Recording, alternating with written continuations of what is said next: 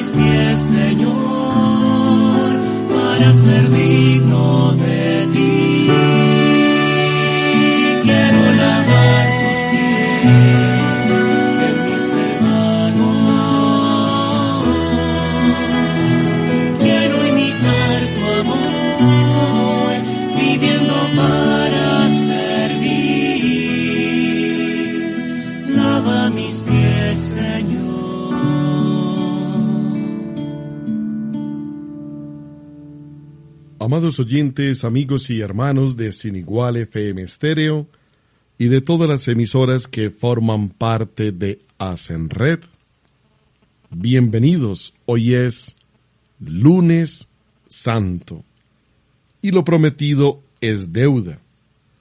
Habíamos quedado de ofrecer charlas los ocho días de la Semana Santa. Charlas que nos ayuden en la vida espiritual, incluso que nos den pautas para el día, pautas para la convivencia, pautas para entender el momento histórico que estamos viviendo, porque muchos no lo hemos comprendido. Es más, no sabemos cómo actuar. Así que vamos a disfrutarnos esta semana, aprovechando nuestras emisoras que han variado su parrilla de programación para poder estar con ustedes y que sientan el templo en su casa. Bienvenidos entonces, reciban un abrazo muy fraterno de parte de la diócesis de Sonsón Río Negro, la Delegación de Comunicaciones, de parte de la Universidad Católica de Oriente con la emisora Sin Igual FM Estéreo y de parte de la Asociación Emisoras en Red de Antioquia. Qué rico contar con esta familia que se ha unido para trabajar por la gente.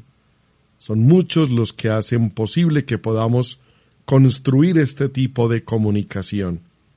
Así que en Sin Igual FM Estéreo, gracias al profe Luis Carlos Incapié, a María Loelba Chalarca y Hugo Alejandro Ospina.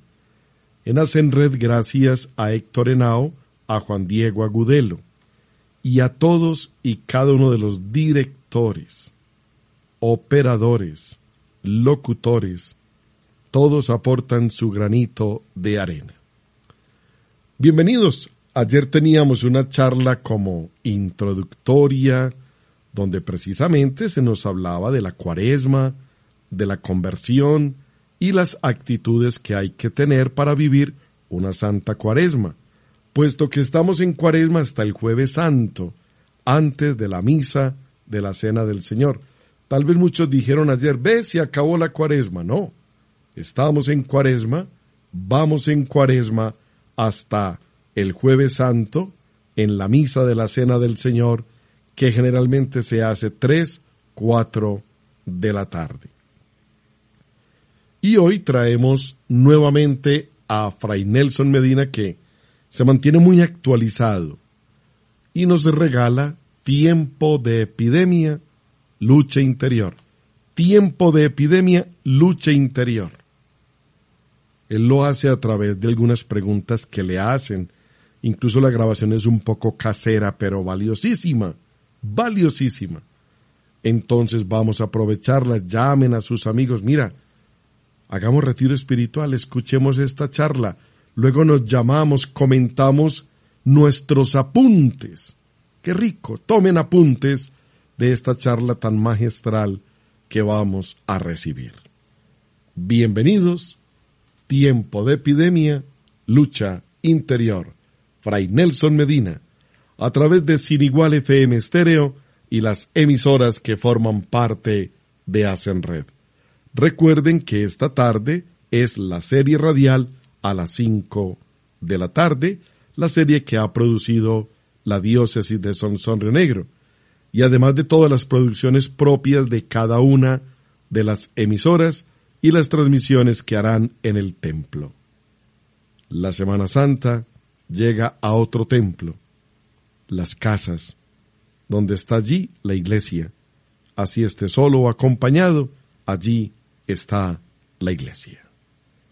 Unámonos a la oración de Jesucristo. Padre nuestro que estás en el cielo, santificado sea tu nombre, venga a nosotros tu reino, hágase tu voluntad en la tierra como en el cielo. Danos hoy nuestro pan de cada día, perdona nuestras ofensas como también nosotros perdonamos a los que nos ofenden. No nos dejes caer en la tentación y líbranos del mal. En el nombre del Padre y del Hijo y del Espíritu Santo. Amén.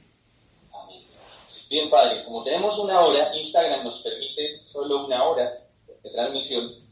Entonces yo he preparado, con la ayuda del Señor, cinco, cinco preguntas que quisiera que compartiéramos, ¿sí? Producto de, lo que comentábamos anoche del análisis de lo que nos está pasando eh, interiormente en medio de esta situación de pandemia. Y por eso hemos titulado este encuentro, yo le he propuesto a usted y usted lo ha aceptado de una manera muy generosa, la lucha interior, la lucha interior que estamos viviendo. Y esta mañana reflexionando en un libro que quiero mucho y que recomiendo que se llama La Teología de la Perfección Cristiana de Antonio Rollo Marín, eh, me encontré con lo siguiente, y es que los santos padres se refieren acerca de, refiriéndose al episodio de la lucha de Jacob con el ángel, nos hablan de la lucha interior. Y ellos dicen que cada hombre, cada ser humano, eh, lucha en su alma contra un ejército de enemigos, la expresión que, que nos dan los, los padres de la iglesia, imagínense la dimensión de eso. Y es indiscutible que en este momento, pues todos, yo creo que eh, el 99.99.99% de las personas en la humanidad estamos viviendo una lucha interior, Padre. Entonces la pregunta es, que quiero proponerle es, para que nos ayude a todos los que se están viendo esta transmisión, eh, con la gracia de Dios, cuáles son las formas equivocadas de luchar interiormente en este momento. Bueno, ante todo, yo creo que es bueno recordar que las circunstancias de confinamiento que estamos viviendo en una gran parte del mundo hacen que uno tenga la sensación de que hay más problemas, digamos problemas personales o problemas domésticos. Y quizás no es que hay más problemas, sino que ahora las circunstancias nos obligan a verlos. Es algo así como la persona que, voy a hacer, dar un ejemplo muy infantil, la persona que tiene sucio el piso de su casa o de su cocina, lo que sea, pero como siempre está de carrera nunca lo observa. Pero cuando se queda un día completo en casa, de repente mira ese piso y dice, ¿yo dónde estoy viviendo? Yo creo que algo así pasa en estas circunstancias, es decir, que al estar confinados, por lo menos durante un tiempo, nos vemos obligados a ver el piso en el que estamos parados siempre. Ese piso que no hemos querido ver, ese piso que tal vez nos parecía simplemente como, como un dato que estaba ahí.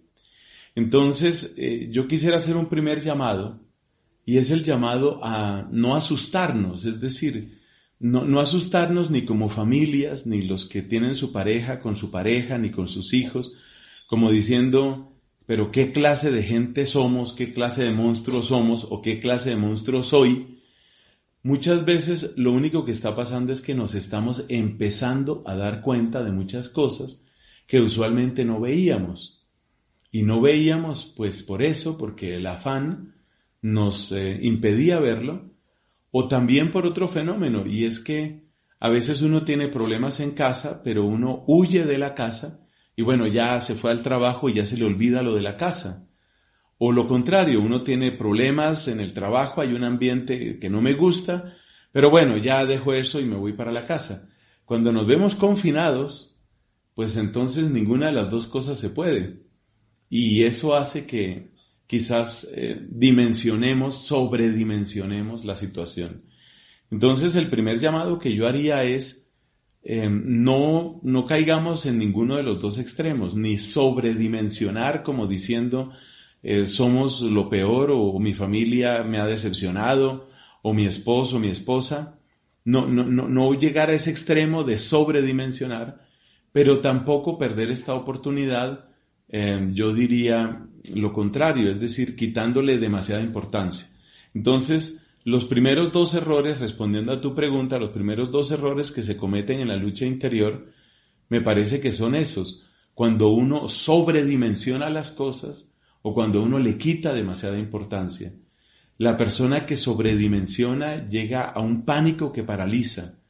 La persona que le quita toda importancia pues llega a una mediocridad que es, que es como un pantano en el que también igualmente se paraliza. Entonces hay que evitar esos dos extremos. Padre, quisiera que, andáramos un poco en algo. Usted ha tocado un término que me parece importantísimo. En, el ámbito de la psicología se llaman distorsiones cognitivas, es el pensamiento sobredimensionado. Muchas veces ese tipo de pensamiento eh, está en la gente o, golpea fuertemente a la gente porque parece ser que estábamos huyendo de la realidad. Es una de las expresiones que hemos escuchado estos días. Parece ser que esta situación nos llevó a darnos cuenta de, nuestra propia realidad. Entonces huíamos al centro comercial, huíamos a la playa, huíamos a un montón de partes tratando de no encontrarnos con una realidad. Y cuando nos encontramos con ella, la estamos sobredimensionando, estamos teniendo esa distorsión cognitiva, ¿sí? Y eso está causando emociones fuertes que ya vamos a hablar puntualmente, ya le voy a proponer una pregunta alrededor de eso. Mi punto es el siguiente, padre. En este pensamiento sobredimensionado al que usted se refiere en este, en este caso, eh, puede estar relacionado con el hecho de no querer ver nuestra propia realidad, no querer ver hacia nosotros mismos. Indudablemente, Indudablemente yo me considero discípulo de una doctora de la iglesia, ya que tú mencionabas padres de la iglesia, yo me considero discípulo de una doctora de la iglesia que es Santa Catalina de Siena, y una de las enseñanzas más constantes de Catalina es precisamente el conocimiento de uno mismo, porque el que no se conoce a sí mismo vive con un extraño.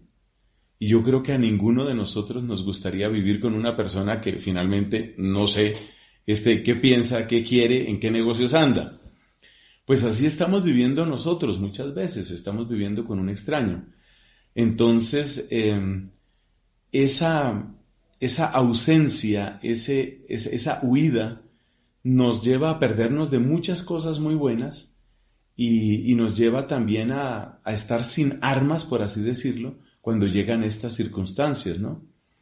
Me hace recordar esa frase de, de San Agustín cuando él tiene su conversión, él se da cuenta que ha estado huyendo de sí mismo y entonces utiliza estas palabras hablándole a Dios.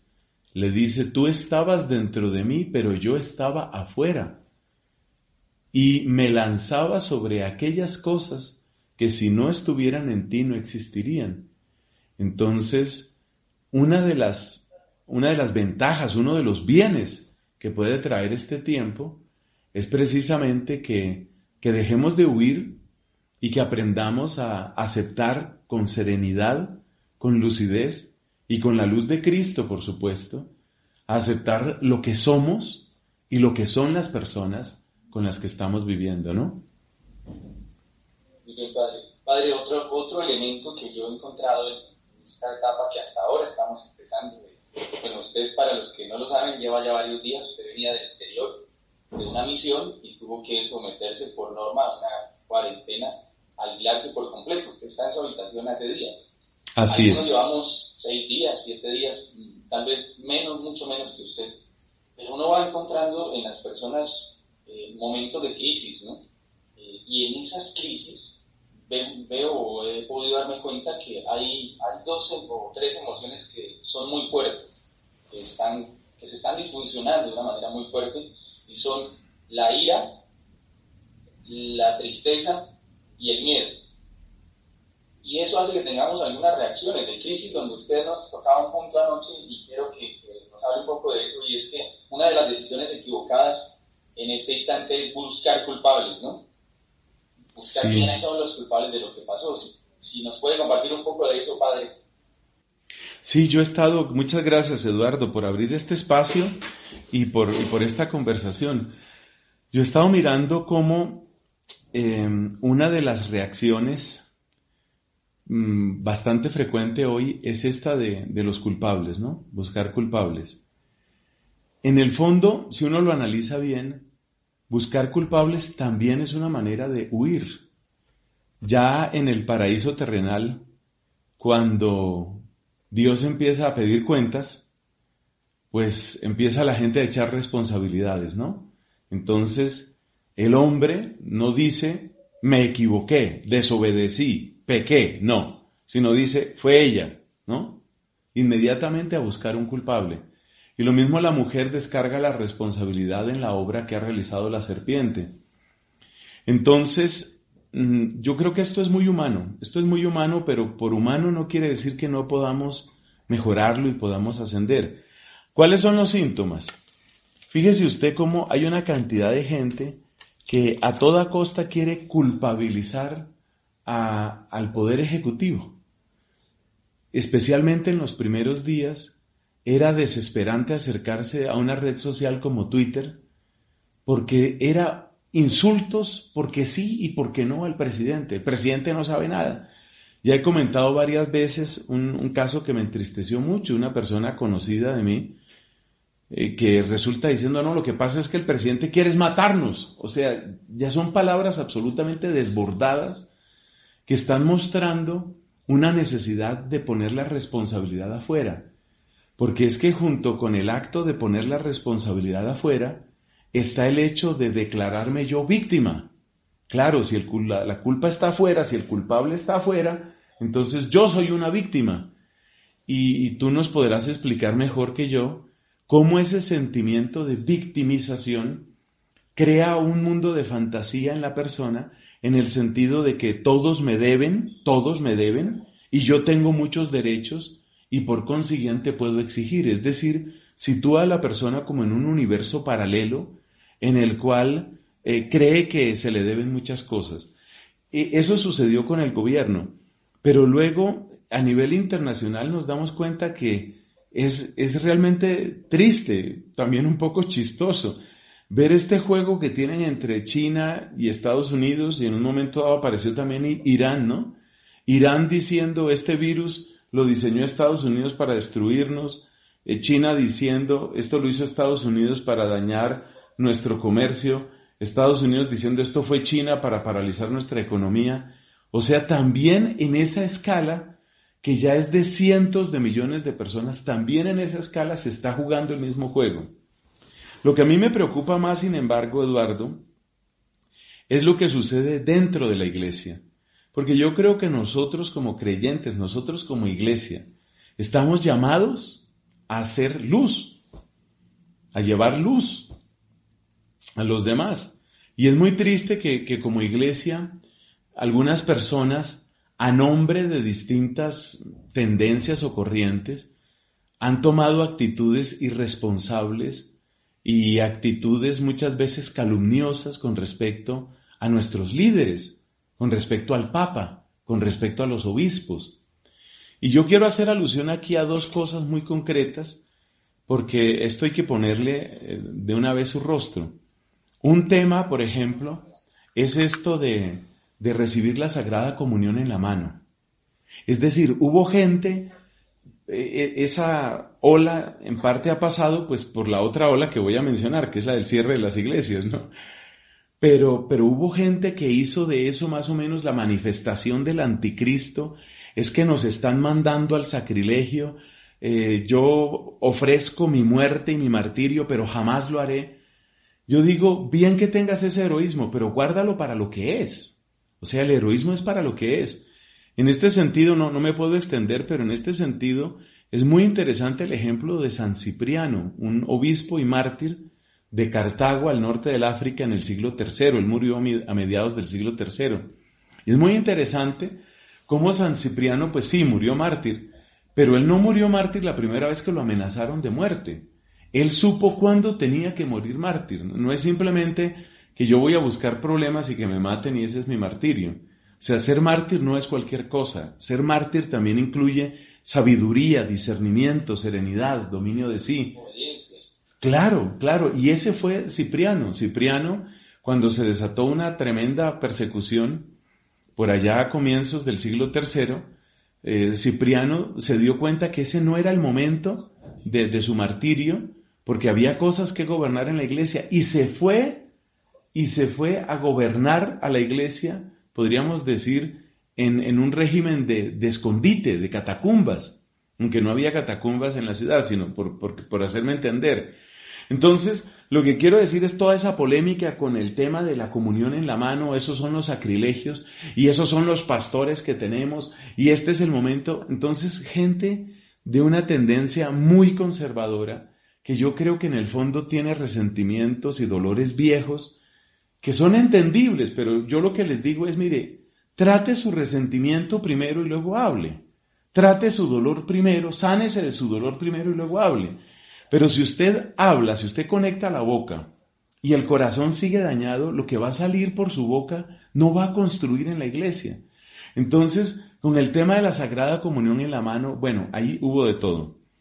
Y luego, donde también se nota esto de buscar culpables dentro de la iglesia, está lo del cierre de las iglesias. Entonces, a mí me dio muchísimo dolor, pero, pero, y, trato de no exagerar, pero es de las cosas dolorosas de estos episodios, cuando una amiga muy querida, que es de otro país, pues sí, ella es una señora muy de tendencia así, súper conservadora y ojalá todo en latín, y eso sí, la mantilla y todo ese tipo de cosas. Bueno, yo no me opongo. Si usted quiere utilizar su mantilla, bendito sea Dios. Si usted quiere comulgar de rodillas y en la boca, estoy de acuerdo. De hecho, es la manera como a mí más me gusta. Pero entonces mire esta, esta señora con lo que sale. Antes las misas alejaban a la peste, ahora la peste alejó las misas. Como quien dice, pandilla de cobardes que tenemos en nuestros obispos y el Papa no hace nada. Hombre, son personas que tienen dolores viejos. Ese dolor no le empezó a esa señora en enero ni en febrero de 2020. Esos son dolores viejos. Y por eso a mí me parece tan importante, pero tan importante, que la gente realmente aproveche este tiempo para examinarse. ¿Cuáles son mis dolores? Los dolores que yo tengo, lo que a mí realmente me amarga. Porque trátese eso primero, sánese de eso primero. Porque usted desde su amargura, desde su dolor, pues usted va a disparar para todas partes y seguramente va a terminar haciendo mucho daño. Entonces, eh, ese es el síndrome de estar buscando estar buscando culpables. Eh, quiero hacer una pequeña aclaración sobre esto de los templos. Hay personas que dicen, porque la discusión todavía sigue viva en muchos lugares, hay personas que dicen, no, pues dejen los templos abiertos y ordenen distanciamiento social y que la gente llegue al templo y se siente cada tres bancas y cada tres metros y listo, se cumplió la norma. Bueno, yo voy a hacer una comparación chistosa. En mi infancia había un programa que se llamaba Viaje a las Estrellas. Y, ya como Eduardo hizo cara de que sí lo conoció, ya sabemos un poco de su edad. Entonces, existía Viaje a las Estrellas y en este programa... en Viaje a las Estrellas, por lo menos la versión que yo conocí de niño y de adolescente, había una máquina transportadora. Entonces la gente se metía como en un pequeño cilindro, pues del tamaño adecuado, ¿no? Se metía ahí en su cilindro y entonces oprimían un botón y el cilindro desmaterializaba a la persona aquí y la materializaba en el otro sitio. Entonces, ese era el famoso viaje a las estrellas. Se desmaterializaba en un lugar y se materializaba en el otro. Supuestamente lo que sucedía es que esas máquinas tenían la capacidad de ubicar dónde estaban los átomos de todo el cuerpo de la persona y reproducían esos átomos en otro lugar. Pero esa no es la discusión. Lo que yo creo es que esta gente que quiere los templos abiertos, quiere esas máquinas. O sea, la gente quiere que lo desmaterialicen allá en la sala de su casa y que luego lo materialicen allá en el templo. Si se llegara a permitir algo de ese tamaño, todo lo que se está haciendo, y estoy hablando en serio, todo lo que se está haciendo de cuarentena con un esfuerzo terrible de todos nosotros se perdería. ¿Por qué? Porque usted no lo van a desmaterializar en la casa. Usted tiene que ir, salir, usted va a saludar, usted va a tomar un transporte público, usted va a encontrarse con otras personas. Ayer vi un video muy simpático que sacó la BBC, la gran productora de televisión eh, de Inglaterra, del Reino Unido y decían, la norma en, el Reino Unido es dos metros de distancia, ¿no? Entonces una periodista muy simpática dijo, bueno, aprendamos qué son dos metros. Y dijo, dos metros es el tamaño de una escoba estándar más el tamaño de su brazo. Entonces usted extienda una escoba con su brazo y esa es la distancia a la que nadie se le debe acercar a usted. Entonces dígame qué transporte público, dígame qué caminata por la calle se puede en esas circunstancias si el asunto es masivo. Porque si tú vas a dar permiso para eso en las iglesias, pues tienes que darle permiso a los cultos protestantes, tienes que darles permiso a una cantidad de personas. Entonces todo el distanciamiento social se pierde. Y otro factor que no evalúan estas personas. Mire usted esto, cuando la persona va por la calle, esa persona toca cosas esa persona tose, esa persona estornuda, esa persona interactúa no solamente con los lugares de partida y de llegada, sino con todo su recorrido. Ahora ponga usted miles de personas a hacer eso y dígame de qué sirve una cuarentena. Bueno, pero hemos llegado a esta explicación por las circunstancias actuales, pero todo esto es para decir que hay momentos en que la gente simplemente empieza a buscar culpables, incluso dentro de la iglesia. Yo pido que nosotros tengamos una actitud de verdadero respeto y apoyo a nuestras autoridades civiles y a nuestras autoridades eclesiásticas. Y termino esta respuesta un poquito larga con un comentario más. Démonos cuenta de algo. Otros paranoicos, y me perdonan que utilizo esa palabra, que tal vez no, no he debido usarla, pero otras personas exaltadas en su miedo por darle entonces ese nombre, otras personas con esa característica dicen, ahí está, ahí está el gobierno civil impidiendo el culto. Por fin lograron suprimir las misas, por fin acabaron con las misas, lo que siempre quiso la masonería. Ese lenguaje mete ruido, ese lenguaje mete ira, ese lenguaje mete confusión. Luego, esas mismas personas se han dado cuenta que el problema no era en las iglesias. Han cerrado y van a la quiebra tristemente, van a la quiebra como están las cosas. Restaurantes, teatros, eh, bares, centros comerciales, eh, todo lugar donde se reúna gente y donde es que no se reúne gente. Entonces, yo pido mucha mesura, por favor, mucha mesura en el lenguaje, mucha serenidad antes de caer en esa mala estrategia psicológica de estar buscando culpables afuera. Padre, para, si me lo permite, para añadir algo, esas manifestaciones de miedo y de tristeza y de ira están unidas a, esa misma frustración. Tienen mucho que ver con, con, algo que en psicología se llama la falacia del control, buscar razones para encontrar un equilibrio, pero razones mentirosas, ¿sí? Razones que están muy lejos de la realidad, como usted lo planteaba hace un momento pero que también son la manifestación de algo no superado. Ese miedo que estamos sintiendo ahora tiene relación con muchos miedos que están grabados en nuestras memorias emocionales. Mm. Esa ira que manifestamos para descargarla sobre el gobernante, sobre el sacerdote, sobre el papa, tiene que ver con resentimientos que aún no hemos sanado, y sentimientos relacionados con nuestra iglesia. Y, y la tristeza tiene que ver muchas veces con sentimientos reprimidos, ¿no? Eh, dicen por ahí que a veces necesitamos razones para poder llorar y creo que en este momento eh, muchas, a muchas personas les está ocurriendo eso. Estamos encontrando verdaderas razones, y repito esa palabra, verdaderas razones. Y, y, es bueno también decir aquí que, porque me lo han preguntado, y es que eh, algunos me dicen, pero puedo llorar. Lo que no es sano es hacer de la tristeza un refugio porque eso nos va causando más y más problemas, ¿sí? Y, eso hace que seamos imprudentes. Cuando una persona está abocada a ese plano muy emocional, poco racional, poco realista, muy evitativo de la realidad, pues va a querer salir a la calle y va a querer fingir heroísmos que realmente no existen. Yo también, en, ese plano que usted comenta, padre, eh, eh, a varias gente me abordó y, y, yo me he dado cuenta que cuando ya la cosa se puso seria, cuando ya empezaron a crecer los casos, se acabó el heroísmo ya definitivamente como que ya pasó ese, ese tal impulso y entendemos que es algo que a veces nos decían en nuestra adolescencia. A veces, y perdón que lo diga así, suele ser una rebeldía sin causa.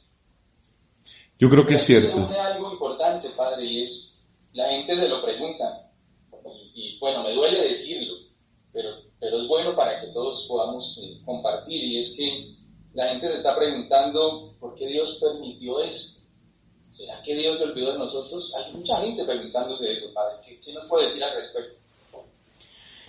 Sí, yo me estoy acordando cuando te oigo la pregunta, querido Eduardo, yo me estoy acordando del segundo mandamiento de la ley de Dios.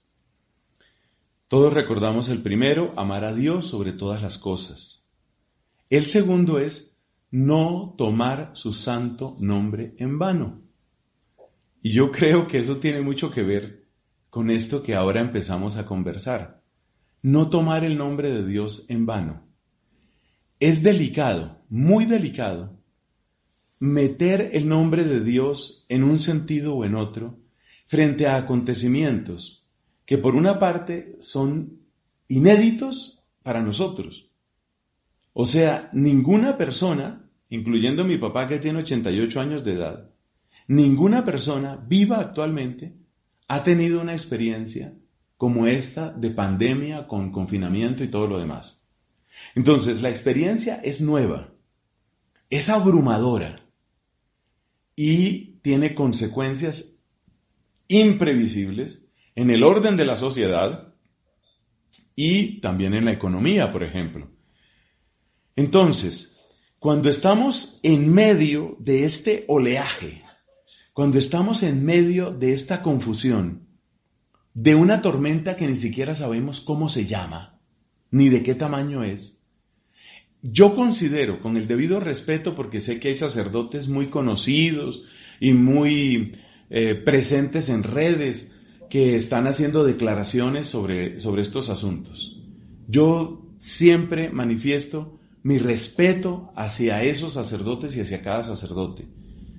Pero yo pido que evitemos meter fácilmente el nombre de Dios en esto. Hay una experiencia muy negativa que le sucedió a un obispo de otro país. Dice, dijo el obispo, seguramente desde un dolor de su corazón de pastor, y se lo entiendo. Y seguramente eso fue lo que él sintió, también se lo entiendo. Pero dice este hombre, este querido obispo, dice, esto es consecuencia de la aprobación del aborto y de la eutanasia y de todas estas leyes en contra de la vida. O sea, él viene a presentar más o menos este esquema. Aquí están las leyes contra la vida, aquí está el coronavirus y en la mitad está Dios diciendo, me hicieron esta, les hago esta. Por supuesto, como él hizo esa declaración en público, ya ustedes se imaginan para dónde va esta historia. En público le responden, perdóneme, monseñor, ¿no será por tanto cura pederasta que anda por ahí? ¿No será por tanto escándalo? Entonces, y me da, yo sé que las personas que respondieron con ese nivel de grosería y dijeron cosas peores, repito, esto fue en otro país, yo sé que las personas que hablaron de esa manera tenían mala intención y querían fastidiar y ofender al obispo. No estoy de acuerdo con eso. Pero, hombre, admitamos que no es buena idea meter así a Dios, sobre todo, repito, en un discernimiento tan complejo como estos. ¿Qué tenemos que hacer entonces nosotros? Me parece que lo primero que hay que hacer es lo que nos enseñaron los mismos profetas, los mismos profetas en la Biblia. Cuando Ezequiel, esto está en el, libro del profeta eh, Ezequiel en, en la Biblia, cuando Ezequiel tuvo que enfrentar una situación nueva, inédita, abrumadora y con consecuencias imprevisibles, en el caso de ese siglo VI antes de Cristo fue el destierro a Babilonia. Los judíos jamás de los jamases se habían imaginado que eso les pudiera pasar. Ellos no pensaban que eso pudiera sucederles, pero les sucedió. Entonces, cuando se presenta semejante situación, Ezequiel llega a visitar a los desterrados a orillas de un río que se llama el río Quedar. Bueno, se fue para allá y dice Ezequiel, estuve siete días en silencio, solamente oyendo, percibiendo, aprendiendo, orando, llorando, discerniendo. Él necesitó siete días para empezar a hablar y luego empezó a hablar, yo diría, con timidez. Todo eso lo pueden ver ustedes en el libro del profeta Ezequiel. Y luego él empieza a llegar a una conclusión. ¿Por qué la gloria de Dios ha abandonado Jerusalén? Y bueno, saca una serie de conclusiones, guiado por supuesto por el Espíritu Santo. Eso lo dice él refiriéndose a unos miles de deportados en condiciones que eran relativamente fáciles de comprender. La rapacidad eh, guerrera de los caldeos. Eso era fácil de entender. Aquí estamos hablando, amigos míos, Estamos hablando de cientos de millones de personas, miles de millones de personas en todo el mundo. Entonces yo pido, no se meta el nombre de Dios en esto, porque aquí viene otro factor. Alguien puede decir, castigo de Dios, y otro puede decir, Dios nos está bendiciendo. Porque acuérdese que esto está trayendo consecuencias negativas y muy dolorosas en un sentido, y otras consecuencias positivas y muy esperanzadoras en otro sentido. Entonces, no es buena idea que nosotros en este momento entremos a hacer una especie de juicio sobre qué es lo que Dios quiere o no quiere hacer con esto. Eso no es buena idea. A mí me parece que tenemos que tomar la actitud de Ezequiel. Me parece que tenemos que callar y tenemos que hacer un silencio profundo que también abrace el dolor de los que están sufriendo. Yo pensaba en esa tragedia que se está viviendo en el norte de Italia, la zona de Lombardía. Pensaba en esa zona. Ustedes saben lo que está pasando. Los enfermos están muriendo solos, completamente solos.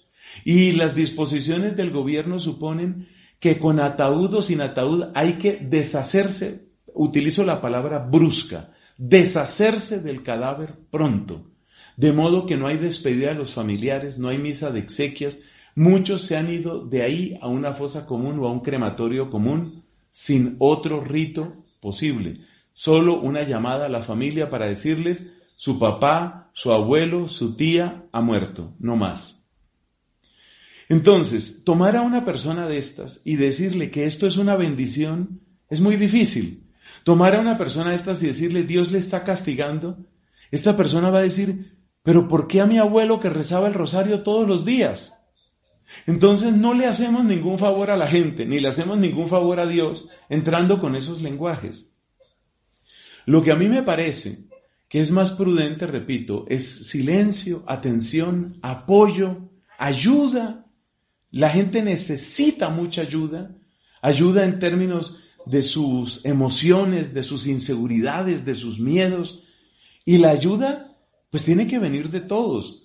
Muchos sacerdotes estamos ayudando todo lo que podemos, pero la ayuda tiene que venir de todos. O sea, si tú estás en tu casa, con tu esposa, con tus hijos, pues tú eres ministro de Dios para ayudar a esa mujer que tiene miedo, y para ayudar a esos hijos que están aburridos o que están amargados. Tú eres ministro de Dios en ese sentido. Y así cada uno dentro de la familia. Eso es lo que tenemos que hacer en este momento. Desde mi punto de vista, y es simplemente una opinión, y con esto termino esta parte, desde mi punto de vista, yo creo que esto que está sucediendo tiene de ambas cosas. Es decir, tiene de la dureza implacable de las pestes bíblicas, sí lo tiene, de una dureza terrible. Cuando uno piensa que en este momento la cuenta de muertos del día de hoy en España supera 700, 800, supera 800, 900 en Italia, cuando uno piensa en eso, uno dice, realmente esto tiene, empieza a tener proporciones de plaga bíblica. O sea que sí hay un daño muy fuerte. Pero por otra parte, no podemos negar que hay bendiciones que están sucediendo. Bendiciones que yo, por ejemplo, las he visto en hermanos sacerdotes. Para mí ha sido muy bonito, muy bonito, Eduardo, y todos los que nos estén escuchando. Para mí ha sido muy bello ver cuántos sacerdotes, lo mismo que este servidor modestamente, estamos buscando por dónde, por dónde, qué se puede hacer, cómo se puede ayudar. Misas a través de Internet, consejería a través de videollamada, oraciones por la gente, eh, estamos haciendo muchas cosas. Ese celo, esa bendición, esa bendición también está llegando. Entonces, mi sugerencia en resumen es, no metamos tan rápido a Dios ni en un sentido ni en otro. Sabemos que Él es el Señor, a Él le damos todo nuestro amor y obediencia. Y mientras tanto, estamos cuidándonos y estamos apoyando a todos. Gracias, Padre. Y yo aquí quiero unir un aspecto que también tiene que ver con esto, y es que he notado mucho que la gente, perdón la expresión, de manera desmedida y responsable, ha asociado esto a acontecimientos de tipo apocalíptico. Ayer, por ejemplo, eh, respetando a las personas que lo han publicado, algunos asociaron la imagen del Papa Francisco solo en la plaza con el tercer secreto de Fátima, sí, sí. que era el cumplimiento. Y entonces esto, yo lo que veo es que cuando esas afirmaciones y esas publicaciones aparecen, es una lluvia de publicaciones que en el caso personal me llegan, donde la gente se pregunta, Eduardo, se va a acabar el mundo, estamos en el fin de los tiempos, la gente se llena de miedo, de angustia como usted decía hace un instante, padre, uno hace lo que puede, pero creo que es un llamado para todos, que seamos responsables con la información que estamos recibiendo y que también seamos responsables con la información que estamos enviando. Eh, he visto también una inquietud por la gente para que haya manifestaciones, entonces eh, que se apareció la Virgen en tal parte, que es, mm. y todo eso nos va generando más zozobra, todo eso nos, nos saca realmente del objetivo que debemos proponernos en medio de esta situación. Y, quiero que hagamos referencia a eso, Fray, eh, porque ha ido creciendo desde ayer esa publicación en muchas partes, que supuestamente la, la imagen del Papa caminando solo por la plaza de San Pedro era el cumplimiento del tercer secreto de Fátima. Bueno, yo respeto toda opinión, pero, pero en mi criterio, y es solo mi criterio, yo pienso que si eso es así, habrá tiempo para analizarlo después. Pero creo que no es el momento para eso. No sé qué opina usted, Sí, no, no es el momento. Y, y ese tipo de, de pensamientos sí tienen eh, un fruto. Y es que producen muchos likes. Eso sí producen muchos likes y, yo creo que a veces hay como una cierta satisfacción de vanidad, ¿no? En, tener auditorio, en crear expectativa. Eh, siempre los mensajeros tienen oyentes. Y hay gente que se enamora tanto de tener oyentes que cae en el peligro de tenerlos a cualquier precio. Por ejemplo, diciendo malas noticias. Hace un rato estaba haciendo algunas de, mis cosas en Internet, en, YouTube, y me encontré en la página principal de entrada a YouTube la cantidad de mensajes que hay, por una parte, diciendo, ya encontraron la cura, ya encontraron la vacuna para el COVID-19, ya, ya está, ya está. Luego otros van un paso más allá. La vacuna ya la tienen, sino que las farmacéuticas no dejan vender. Otros dicen, lo único que sirven son los remedios de las abuelas. Verá usted que la medicina tradicional casera es la única que ayuda. Y, en esa discusión y en esa multiplicar noticias, pues se producen miles y miles y miles de visualizaciones. Como me decía una vez un, un padre, un sacerdote que fue formador mío en mis tiempos del siglo pasado, cuando estaba preparándome para el sacerdocio, como decía él, la mesura el equilibrio, la prudencia, no tienen tantas trompetas. Porque si uno, el gran mensaje que va a dar es, mire, tranquilicémonos y, echemos de para adelante con, con prudencia y... Ah, no, eso no es tan interesante. Apareció el anticristo. ¿En serio? ¿Dónde? Eso sí tiene miles y miles de, likes y se vuelve viral.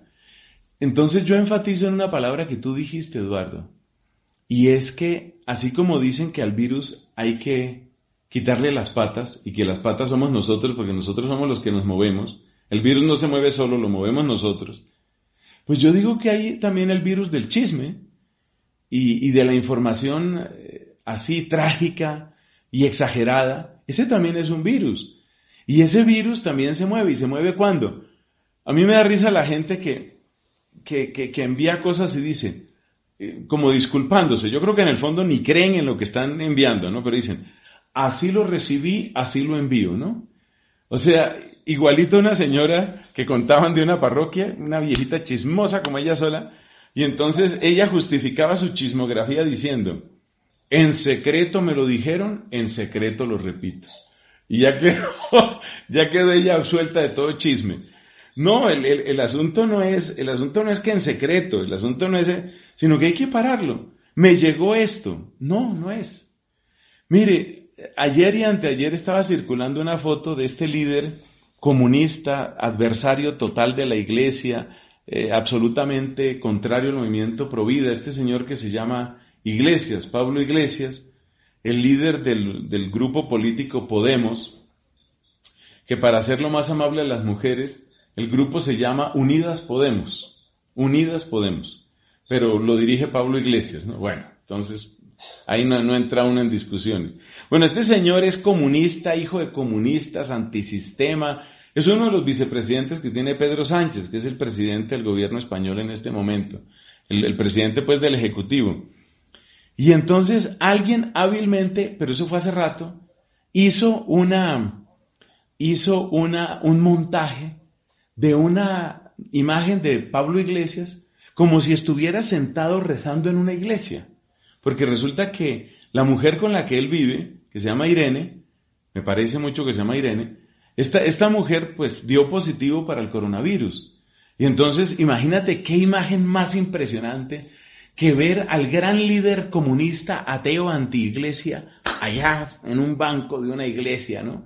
Entonces dicen, acompañemos con nuestra oración a Pablo Iglesias, que está en su proceso de conversión y no sé qué. Ay, Dios mío, mire, yo recibo eso, ya uno tiene que tenerlo como por instinto. Uno recibe una cosa de esas y en el momento en el que la recibe uno dice, ¿esto de dónde lo sacaron? ¿Cuál es la fuente de esto? Mire, ya se pueden escribir no uno ni dos, ya se pueden escribir tres libros, tres libros, con todas las cosas falsas que se han dicho del Papa Francisco. El Papa Francisco dice, mantente feliz, sonríele a la vida, ponle el pecho al viento. Y sale una foto del Papa Francisco, ya el Papa Francisco dijo eso. Ponle el pecho al viento, ya ese es el Papa Francisco.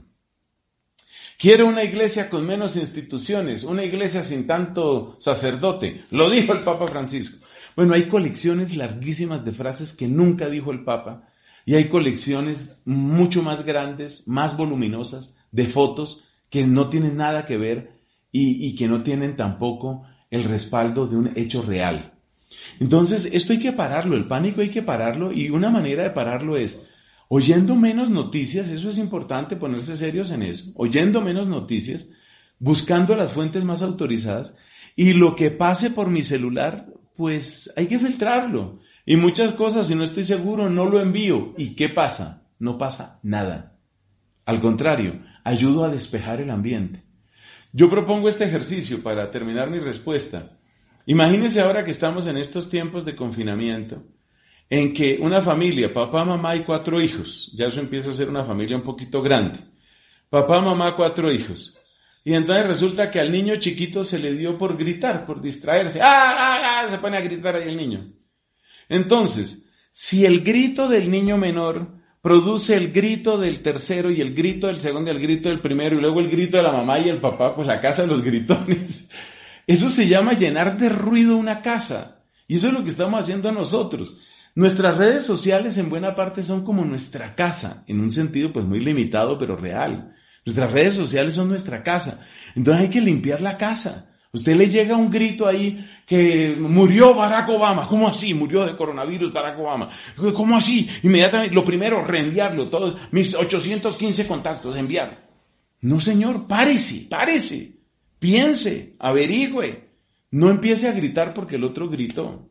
Verá que poco a poco vamos quitando ese ambiente social de pánico, de zozobra, de ahora qué irá a pasar pues por lo pronto parece que mañana va a amanecer. Padre, nos quedan tres minuticos. Una última pregunta. Em, ¿Qué recomendaciones debemos seguir en el ámbito de nuestra fe en este momento? ¿Qué recomendaciones nos haría así muy puntuales? Primero, oración en familia. Vamos a dar cuatro que se me ocurren en este momento. Primero, oración en familia. No todo el tiempo. No vuelvan su rato de confinamiento, oración, oración, oración, todo. Y eso vale para la familia Plata, vale para todas. No, no, no vuelvan todo oración. Pero sí hay que tener ratos de oración en familia. Ese es uno. Dos, me parece importante quienes puedan, de verdad, la Santa Misa online alimenta. Alimenta porque hay una providencia de Dios especial para estos tiempos. En el caso mío, perdón, me hago propaganda por mi canal de YouTube. A las 12.15 pm de Colombia, todos los días estamos teniendo la Santa Misa. Están asistiendo más de 1.500 personas, bendito sea Dios, y quisiéramos que fueran más. Entonces, la Santa Misa online. Tercero, no perdamos esta oportunidad para realmente escrutar lo que hay en nuestro corazón y buscar sanación, lo que decíamos al principio, Eduardo. Eso es parte de una fe sana. No dejes que sea tu resentimiento el que utilice tu boca para extenderse. Y por último, no se nos olvide que la iglesia tiene una madre, tiene una mamá. Y la presencia de la mamá todos sabemos lo que trae en una casa. Estos son momentos para volvernos a la Santísima Virgen, especialmente con el Santo Rosario, personal, en pareja, en familia, como quieran. Pero volvernos a María nos da una sensación de casa que no son simplemente las paredes que nos limitan, sino sobre todo el corazón que nos acoge. Ese es mi mensaje.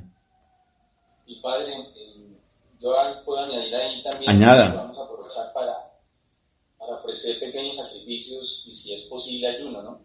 Eh, Porque circulan por ahí varios memes donde salen fotos de, sale la gente muy delgada antes de la cuarentena y sale así de la cuarentena. Entonces, está bien, es importante que actuemos en esos pequeños sacrificios. Amén. Padre, gracias. Con mucho gusto. Gracias por su generosidad, por su tiempo, por su amistad, por, por estar acompañándonos. Se, un- se unieron casi más de 600 personas según el registro de varios países, de muchas partes. y Sé que todos van a quedar muy agradecidos. Para los que han escrito, va a quedar en mi estado. La verdad me perdonan, no sé cómo descargarla todavía. No sé cómo descargarla este instante, pero voy a averiguarlo. Y bueno, Padre, unas palabras finales para todos los que están unidos a esta transmisión, por favor. Con mucho cariño. Decía el Papa, no son, no son palabras mías, estamos en la misma barca. Me parece una imagen perfecta. Y Jesús está en nuestra barca aunque parezca dormido, o aunque esté dormido. De manera que, juntos, juntos, apoyándonos desde la fe, desde el amor, con sensatez, con prudencia, con buen juicio, y saldremos de esto. Esta no es la primera epidemia que llega a la humanidad. Saldremos de esto y saldremos más humildes, más sabios y, si Dios lo permite, en absoluta victoria.